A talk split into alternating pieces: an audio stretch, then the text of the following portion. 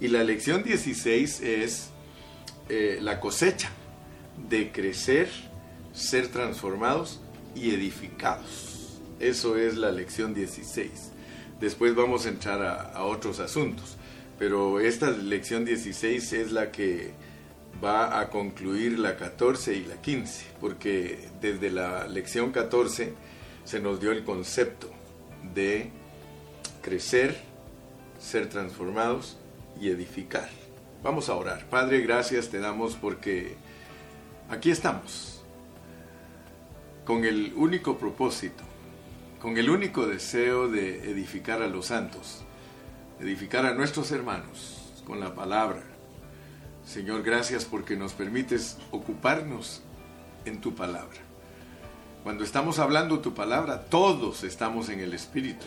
Me dio gusto, Señor, ver a todos esos jóvenes en el Espíritu, porque ninguno puede ocuparse en tu hablar si no está en el Espíritu. Qué bueno, Señor, cuando permanecemos en el Espíritu, porque el permanecer en nuestro Espíritu nos garantiza que hablamos con palabra divina, con cánticos, con salmos. Gracias, Señor. Gracias que nos estás ayudando a constituirnos. Y Pablo dice que abunde, que abunde la palabra en nosotros.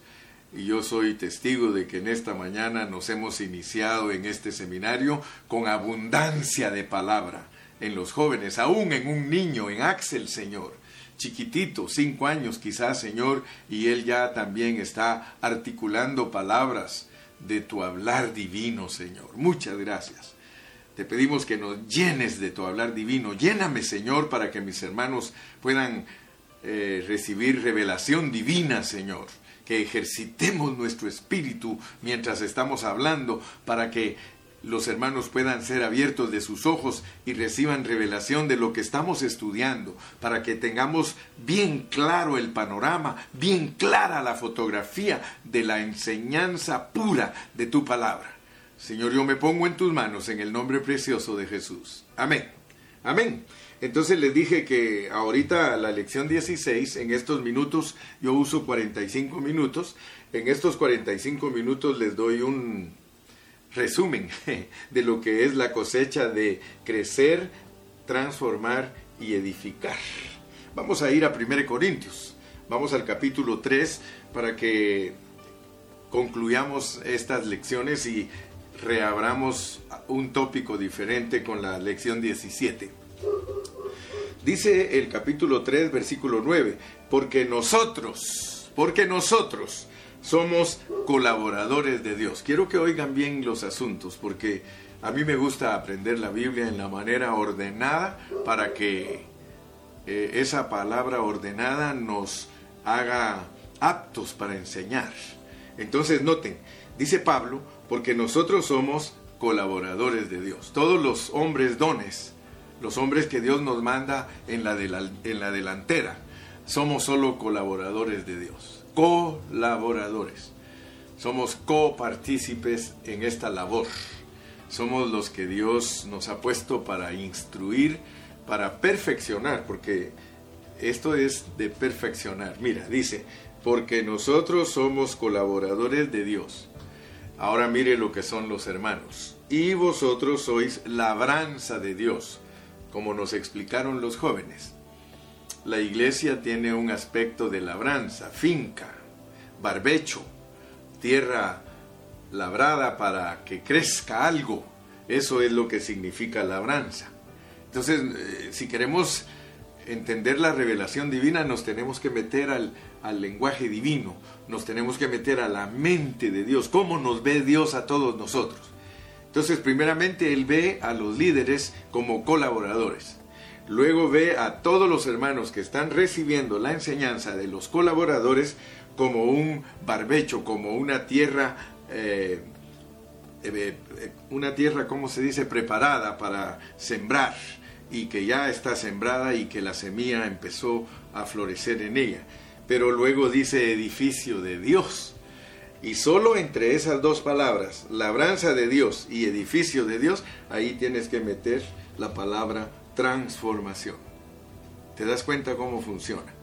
Porque hay crecimiento de las plantas, o de la planta, o de la semilla, pero en, esa, en ese espacio que hay aquí en el hablar divino, porque el hablar divino implica, tú te acuerdas que siempre les he enseñado que en la palabra de Dios hay implicación, hay indicación y hay significación o significado. Entonces, aquí, si tú eres guiado por el Espíritu de Dios, tienes que meter esa palabra transformación aquí en medio de labranza de Dios, edificio de Dios, porque ninguna de las dos tiene relación. ¿Qué tiene que ver una labranza que es algo vegetal con un edificio que es eh, piedras? No hay ninguna relación, lo cual significa que el pensamiento divino en, en sus hijos, en sus ovejas, es de que de labranza se pasan a edificio. Entonces eso implica que nuestra vida cristiana en, en, el principio es vegetal. Pero Dios no quiere que nuestra vida continúe vegetal todo el tiempo.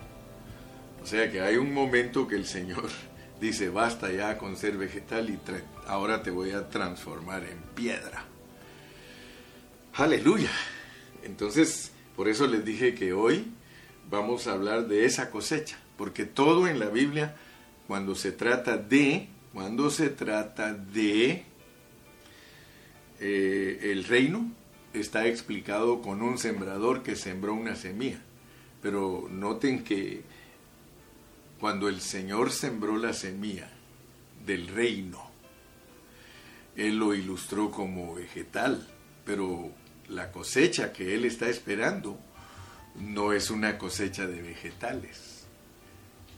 Por eso me llama mucho la atención a mí que dice que Él recoge donde no ha sembrado. Aleluya. Él siembra, pero Él recoge donde no ha sembrado. Porque Él va a recoger piedras preciosas. Él se sembró como la semilla del reino. Pero noten que esa semilla en el principio es vegetal, o sea que al principio de nuestra vida cristiana nosotros damos frutos vegetales. Por supuesto que está hablando de frutos vegetales de Cristo. Por eso tenemos que conocer la Biblia, porque si no sabemos expresar qué son frutos vegetales, no vamos a poder entender por qué el Señor nos transforma para dar frutos minerales. Porque la cosecha es de perlas, de piedras preciosas. Aleluya. La idea es esta. La idea es que Dios quiere que todos nosotros, para que seamos el fruto que Él va a recoger, la cosecha que se propuso, nosotros seamos transformados. Esa es la idea. Y gracias a Dios que la estamos entendiendo. Así que, gracias a Dios porque en la palabra, vamos a ir a Efesios para que entendamos todo lo que Dios nos quiere enseñar. Vamos a leer otros versículos. Vamos a leer Efesios 2, versículos del 20 al 22. Efesios 2 del 20 al 22. Dice, edificados sobre el fundamento de los apóstoles y profetas, siendo la principal piedra del ángulo Jesucristo mismo, en quien todo el edificio bien coordinado va creciendo para ser un templo santo en el Señor en quien nosotros también, en quien vosotros también sois juntamente edificados para morada de Dios en el Espíritu. Vamos a explicar todo.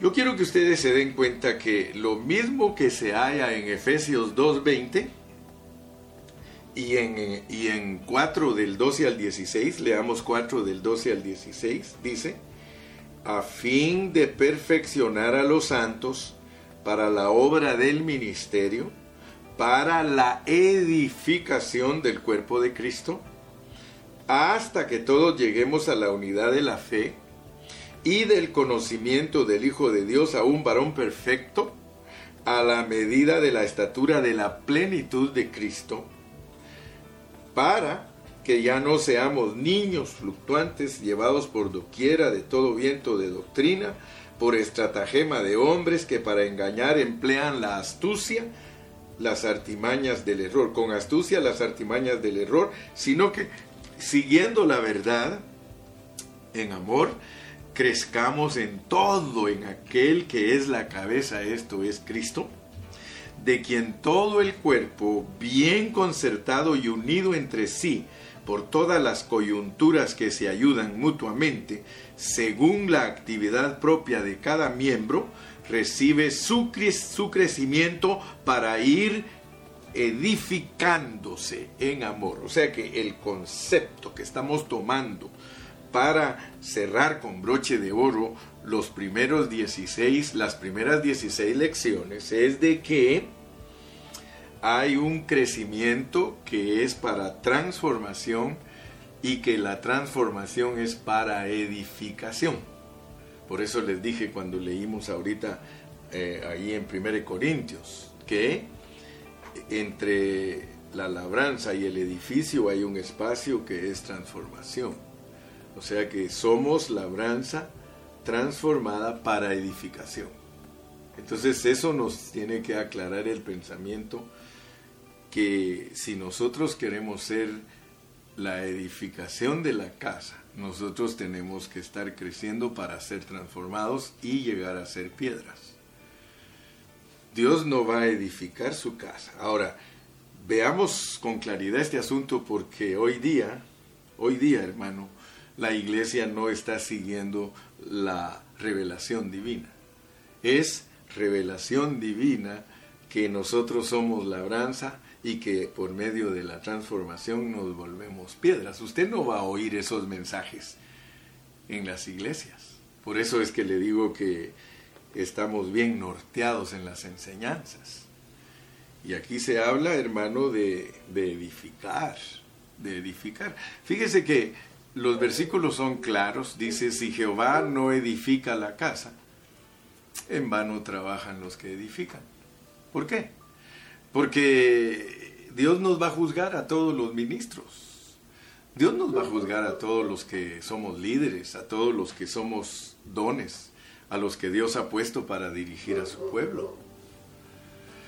Pero si yo como pastor resulto enseñando otras cosas, yo no soy un siervo fiel. Y yo siempre les he dicho a los pastores hermanos, aprende a ser un siervo fiel. Yo no tengo nada contra ti. Así, yo, yo, no le tengo miedo a ningún pastor. Yo cuando hablo con un pastor le digo, hermano, lo que tú estás haciendo no agrada a Dios. Tu, tu trabajo no está agradando a Dios. Todo lo que haces es bueno, pero Dios no quiere cosas buenas, Él quiere cosas excelentes. Por eso Pablo dice, más yo os muestro un camino más excelente. Cuando, cuando Pablo le dijo eso a los hermanos, se los dijo porque lo que estaban haciendo era bueno, pero él les dijo, yo les voy a mostrar un camino más excelente. Hoy día, hermano, es raro el pastor que está participando en el perfeccionamiento de los santos. El perfeccionamiento de los santos. Te voy a demostrar con la palabra de Dios lo que es perfeccionar a los santos. Fíjate que si nosotros no sabemos qué significa perfeccionar a los santos, entonces nosotros no vamos a ser eh, los colaboradores del Señor. Porque los colaboradores somos para perfeccionar. Y te vas a dar cuenta que nosotros los colaboradores no edificamos la iglesia. Nosotros no somos los que edificamos directamente la iglesia. Nosotros somos los que perfeccionamos a los que deben de edificar la iglesia. Entonces, como primer punto, pastor, tú tienes que saber que si tú eres colaborador de Dios, a ti no te mandaron a edificar la iglesia directamente. A ti te mandaron a perfeccionar a los que han de edificar la iglesia. Dicho en otras palabras, los líderes no somos llamados a edificar la iglesia. Los líderes somos llamados a perfeccionar a los hermanos para que ellos edifiquen. Dime tú cómo opera un ingeniero. El ingeniero se pone a hacer la casa. Él sabe cómo hacerla. pero Él no la hace. Él a quienes usa. Perdona la expresión, pero a los chalanes, ¿no es cierto? Así que nosotros somos perfeccionadores de los que edifican. El ingeniero se encarga de tener su mayordomo y decirle, el mayordomo es experto, ni siquiera el mayordomo, que es el maestro de obra. Así que nosotros podemos estar los líderes clasificados como ingenieros. Por eso Pablo es perito, arquitecto. Pablo es arquitecto. O sea, te das cuenta, pues agarra bien la onda para que tú entiendas cómo funciona lo del reino, porque este asunto que está aquí tiene que ver con el reino, ya te vas a dar cuenta. Ahorita vamos a tocar versículos que nos hablan del reino, porque es el reino el que se tiene que edificar, es el que tiene que crecer, es el que tiene que sobresalir. Entonces aquí en el 4, mira cómo dice pues, en el 4.12 4.12 de Efesios. Ahí dice, a fin de perfeccionar a los santos. Ayer te hablé de lo que son los santos porque estamos estudiando Efesios.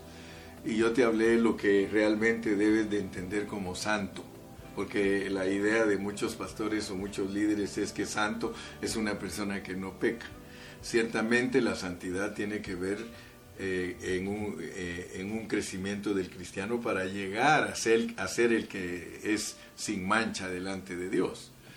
Pero el concepto que Dios quiere que entendamos nosotros de santo es de que todo el que tiene a Cristo es santo.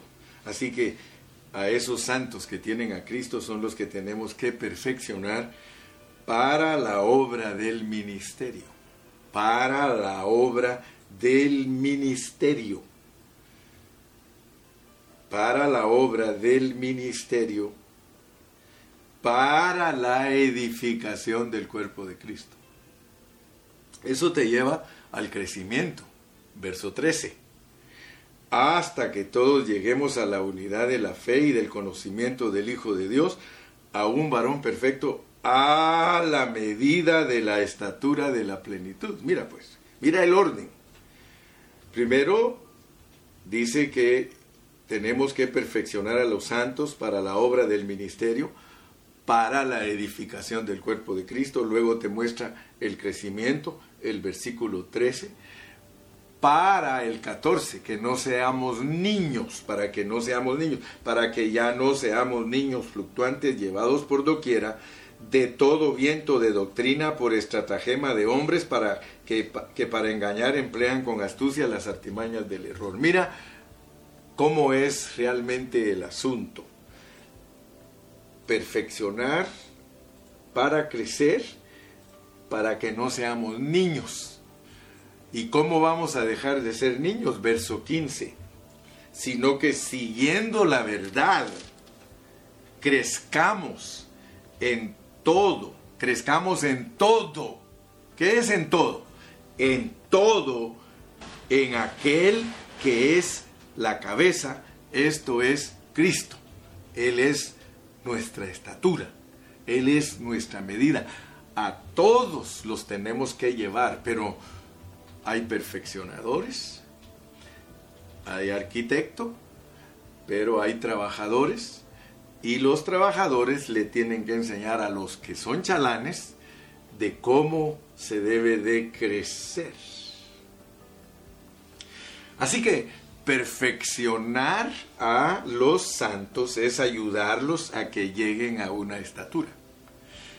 Perfeccionar a los santos es ayudarlos a que lleguen a una estatura, a que crezcan en todo para alcanzar la estatura de Cristo, la plenitud de Cristo. O sea que aquí estamos hablando de miembros creciendo. Aleluya. Por eso es que Dios usa el cuerpo humano para hablarnos del crecimiento. Pero si nosotros no sabemos cómo crece el cuerpo o cómo se tiene que desarrollar el cuerpo, ¿cuál es, cuál es el método que se usa para que el cuerpo crezca? Es muy sencillo, solo ponte a pensar en tus hijos. Por ejemplo, la mamá. La mamá sabe cómo ayudar a su hijo a crecer. Y esto es importante entenderlo porque nosotros no tenemos que agregarle nada a los hermanos. El problema que nosotros tenemos es de que como ignoramos la revelación divina, no conocemos la revelación divina, nosotros usamos medios y empezamos a darles chicles y dulces y chocolates a los hermanos. ¿Y qué vamos a hacer con su crecimiento? Lo primero que les vamos a botar son los dientes. Y en lugar de que hablen claro, van a hablar silbando. Pues sí, pues hermano, aleluya. Hermano, mire, yo quiero que usted entienda el hablar del hermano Carrillo, porque nosotros debemos entender qué significa perfeccionar a los santos. Significa ayudarlos a crecer en todo para que lleguen a una estatura.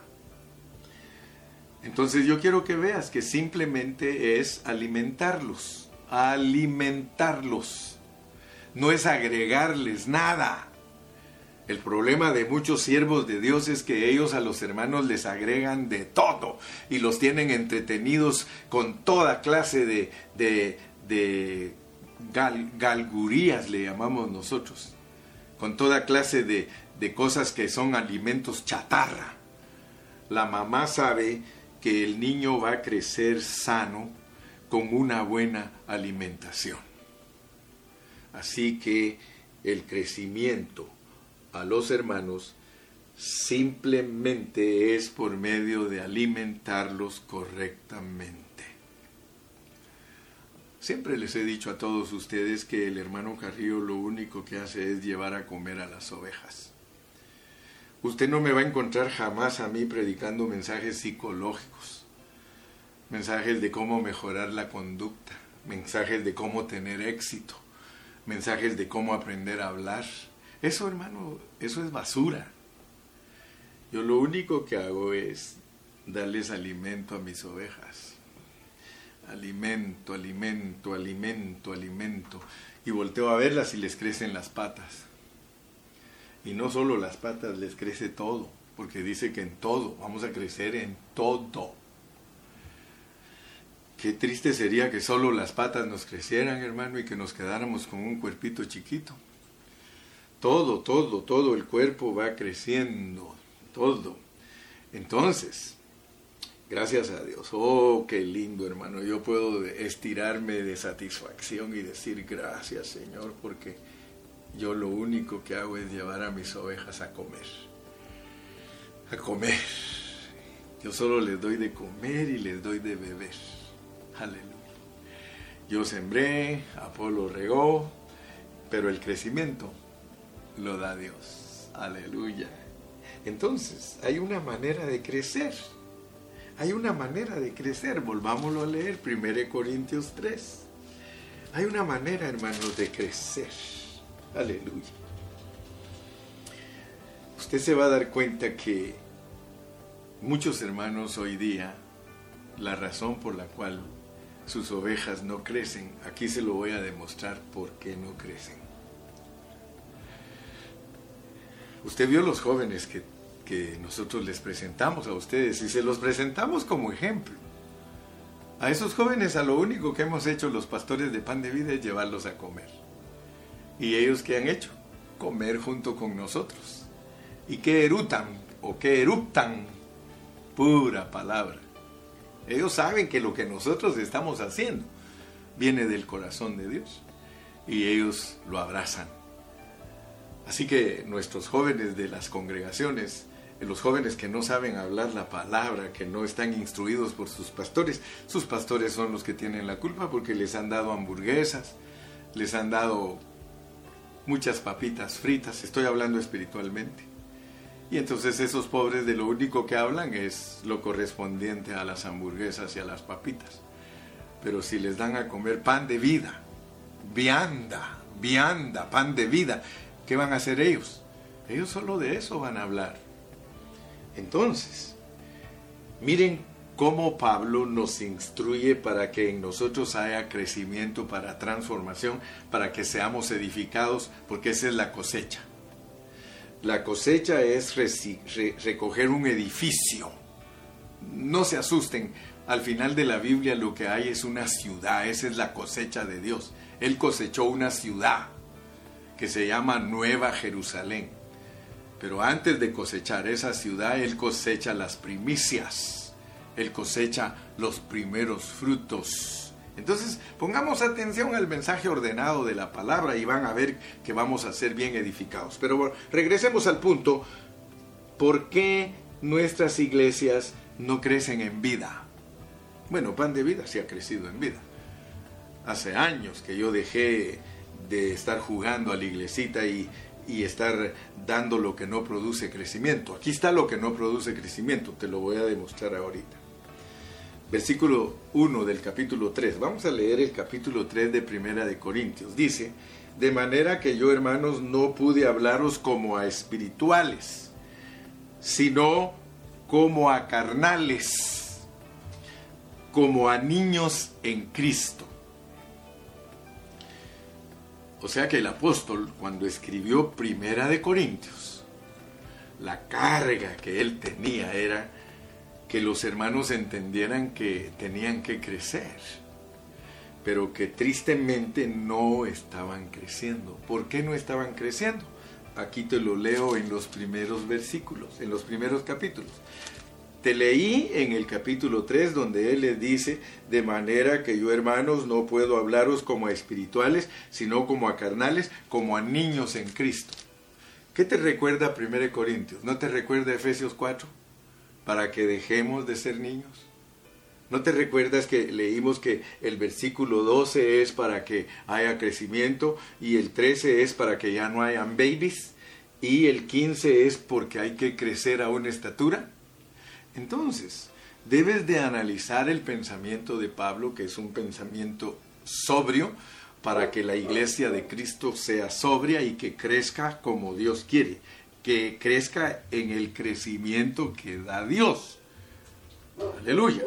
Muchos hermanos creen que lo que está al principio en el capítulo 1 y 2 es crecimiento. Por eso él en el 3 les dice, ustedes no están creciendo. Y mire lo que ellos hacían. Capítulo 1, verso 4. Gracias doy a mi Dios siempre por vosotros, por la gracia de Dios que os fue dada en Cristo Jesús porque en todas las cosas fuisteis enriquecidos en él, en toda palabra y en toda ciencia, así como el testimonio acerca de Cristo ha sido confirmado en vosotros, de tal manera que nada os falta en ningún don, en ningún don.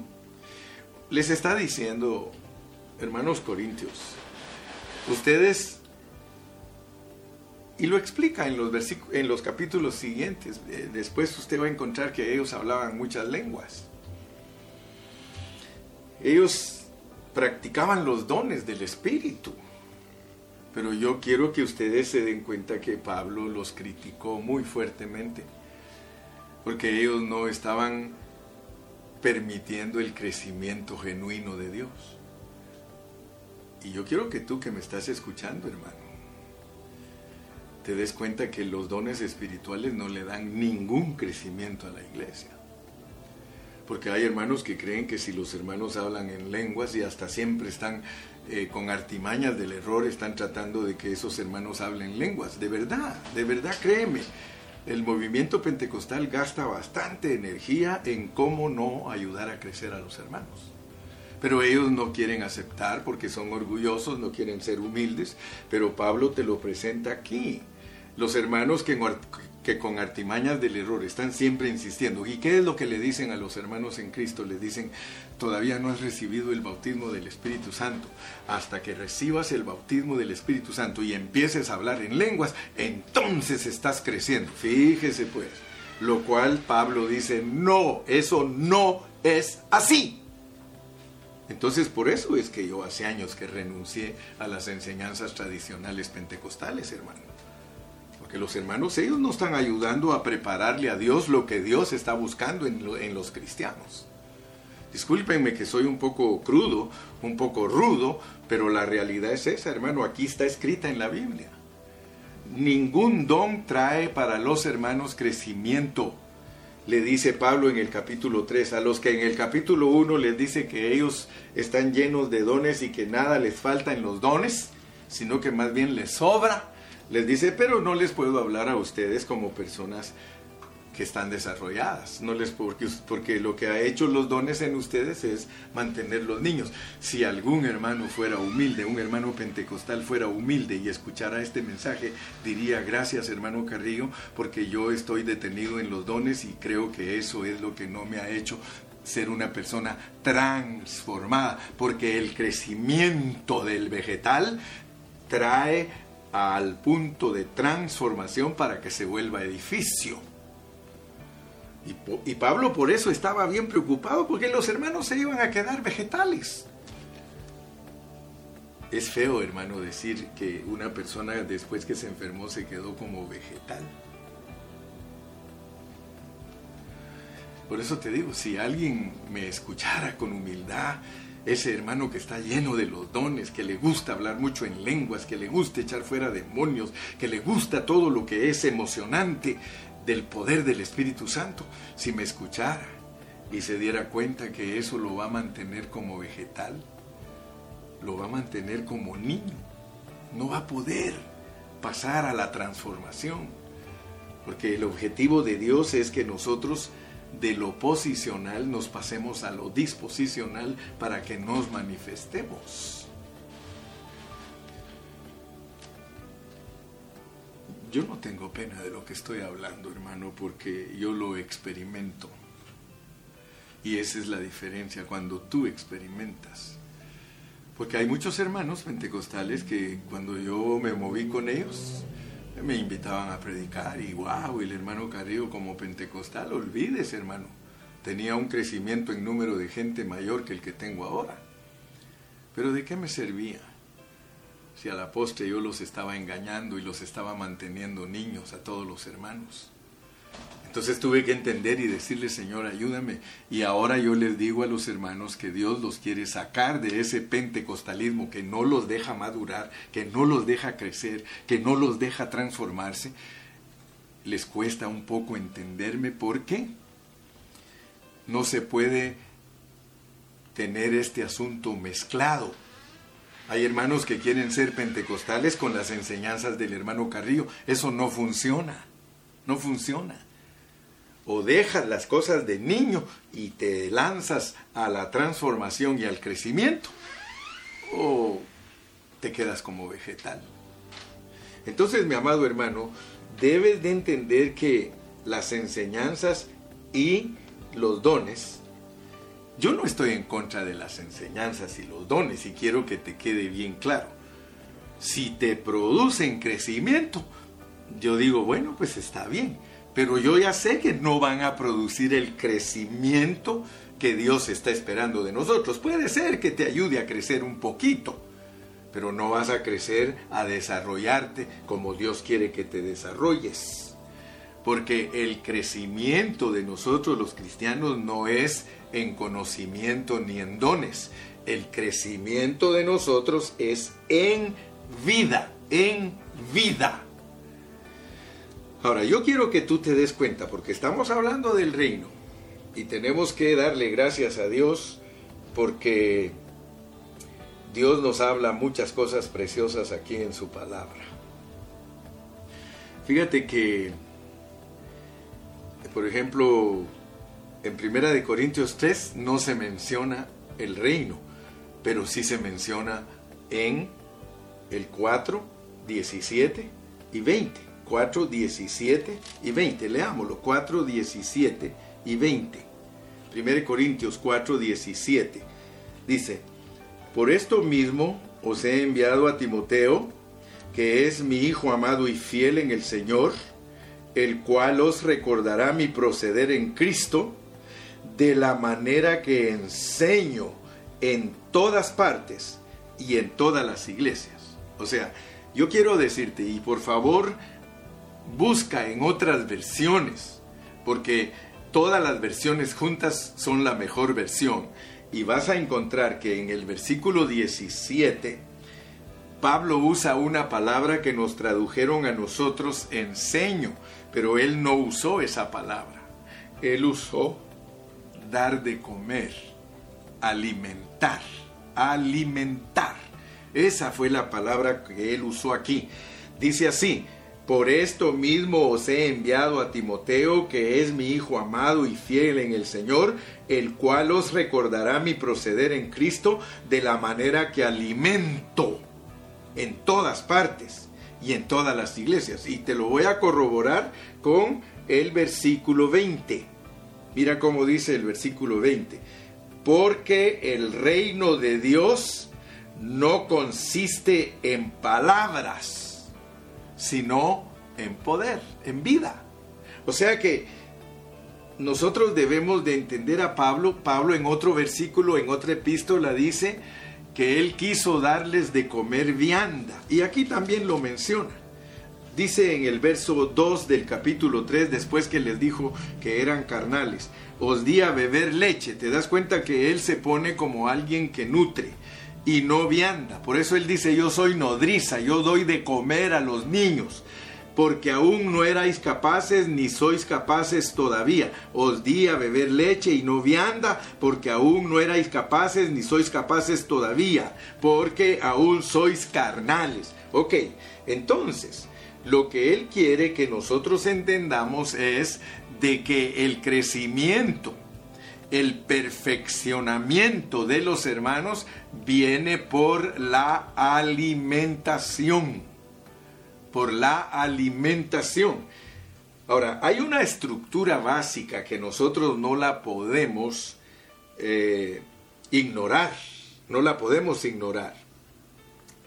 Y es de que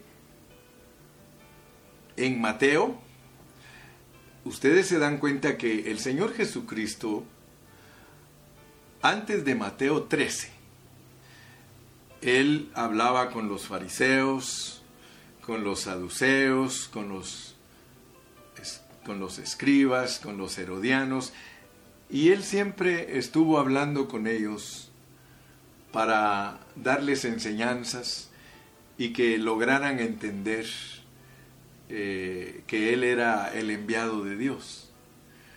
Pero él no había hablado del reino. O sea que no, a pesar de que desde el capítulo 3 Juan el Bautista dijo arrepentíos porque el reino de los cielos se ha acercado. Y luego Jesús dijo lo mismo, se ha acercado y los discípulos dijeron lo mismo y los 70 dijeron lo mismo. Entonces nosotros tenemos que ponernos a pensar, entonces, ¿cuándo empezó a venir el reino? ¿Cuándo empezó a venir si solo se venía acercando? Ellos solo predicaban que se acercaba, que se acercaba, que se acercaba. Pero ya cuando Cristo estuvo aquí, Él le dijo a sus discípulos que oraran, venga tu reino. O sea, no es lo mismo acercarse a que venga. Ya cuando Él les enseñó a sus discípulos a que venga el reino, ya les estaba dando otro indicio, ya, les, ya no les estaba diciendo que se acercó, sino que les dijo, ahora oren que venga. Entonces, cuando empezó a venir? Él mismo lo declara cuando él empieza a hablar con la parábola del sembrador. Dice que él sembró la semilla y entonces cuando él ya habla que sembró la semilla, inmediatamente después que siembra la semilla, les empieza a decir, el reino de Dios es esto y esto y esto y esto, porque el reino empezó a venir desde que él predicó que él era el sembrador y que él era la semilla y que se sembró la semilla en el hombre. Entonces se empezó a venir el reino. Por favor pongan atención a esto porque en las lecciones que vamos a continuar se nos va a aclarar este pensamiento. El Señor sembró la semilla y el reino empezó a venir desde que la semilla fue sembrada. De la misma manera que un sembrador en el campo siembra una semilla, desde el momento que él cubre con tierra la semilla, ya solo hay que cuidar esa semilla, regarla, etcétera, etcétera, y el sol y la luna se encargan, y la lluvia y todo, y esa semilla se va a volver una cosecha. Se va a volver una cosecha. Entonces, ya se me acabaron mis 45 minutos y esa es la lección número 16 que nos muestra que el crecer, transformar y edificar es para una cosecha. La cosecha del crecer, transformar y edificar, le vamos a seguir sus pasos porque tiene que haber una cosecha de eso. Que Dios me los bendiga y seguimos dentro de unos 10, 15 minutos. Dentro de 15 minutos le prometo que aquí estoy de vuelta. Dios me lo guarde.